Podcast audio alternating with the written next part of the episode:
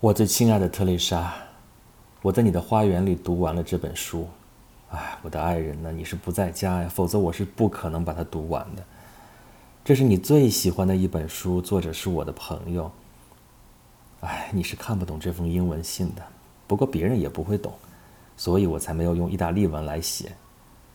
但是你会认识你那炽热的爱人的笔记，而且你会猜到他在读一本属于你的书，心里想的只能是爱情。这个词在所有的语言当中都很美，但是尤其在你的语言当中，amor mio。它包含着我现在和今后的生存的意义。我感觉到我现在生存着，同时也感觉到我今后还会生存下去。为什么目的呢？这将由你来决定。我的命运维系在你身上，而你是个十八岁的女人，从修道院出来才两年。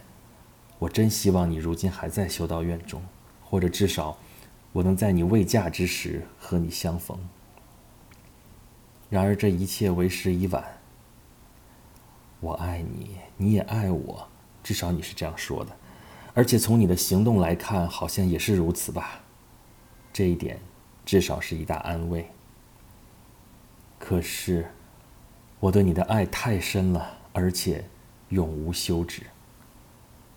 万一阿尔卑斯山和大海把我们隔离开来，愿你时常想念我。不过，我们永远不会分离的。除非你有这种意愿。拜伦，一八一九年八月二十五日，于波罗那。My dearest Teresa, I have read this book in your garden. My love, you were absent, or else I could not have read it. It is a favorite book of yours, and the writer was a friend of mine. You will not understand these English words, and others will not understand them, which is the reason I have not scrawled them in Italian. But you will recognize the handwriting of him who passionately loved you, and you will divine that, over a book which was yours, he could only think of love. In that word, beautiful in all languages, but most so in yours. A more mio is comprised my existence here and hereafter. I feel I exist here, and I feel I shall exist hereafter.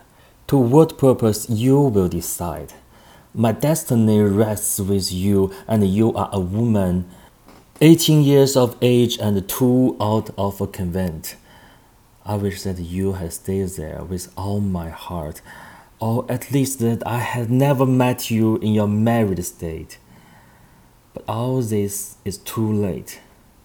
I love you and you love me, at least you say so and act as if you did so, which last is a great consolation in all events. But I more than love you and cannot cease to love you. Think of me sometimes when the Alps and ocean divide us, but they never will, unless you wish it.